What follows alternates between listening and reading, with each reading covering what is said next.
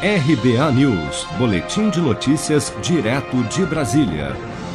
Durante a transmissão da sua live semanal, o presidente Bolsonaro anunciou nesta quinta-feira que o governo deve aproveitar uma proposta de emenda à Constituição, já em tramitação no Congresso, para pedir a volta do voto impresso nas eleições de 2022.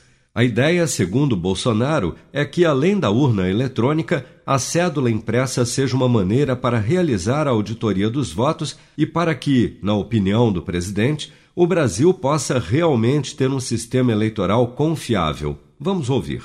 Já está bastante avançado o estudo.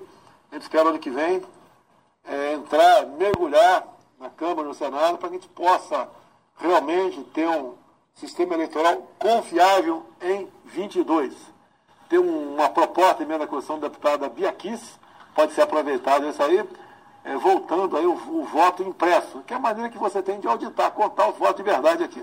Então nós devemos sim ver aí o que acontece em outros países, né? E buscar um sistema onde seja confiável por ocasião das eleições. A proposta a qual se refere o presidente é a PEC 135 de 2019, da deputada Bia do PSL do Distrito Federal. O texto, que já foi aprovado pela Comissão de Constituição e Justiça da Câmara, espera a criação de uma comissão especial para discutir o mérito. A partir daí, se for aprovado, segue para votação no plenário da Câmara dos Deputados.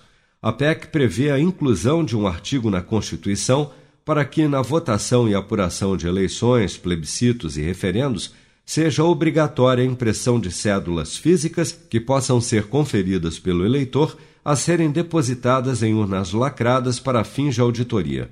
Ocorre, no entanto, que o tema já foi julgado como inconstitucional pelo Supremo Tribunal Federal. Em setembro deste ano, a maioria da Corte decidiu pela inconstitucionalidade da regra aprovada pelo Congresso Nacional na mini-reforma eleitoral de 2015, que previa a impressão do voto eletrônico por entender que a medida coloca em risco o sigilo e a liberdade do voto. Seja para conquistar sonhos ou estar seguro em caso de imprevistos, conte com a poupança do Sicredi. A gente trabalha para cuidar de você, da sua família e proteger as suas conquistas. Se puder, comece a poupar hoje mesmo. Procure a agência Sicredi mais próxima e abra sua poupança. Sicredi, gente que coopera cresce. Com produção de Bárbara Couto, de Brasília, Flávio Carpes.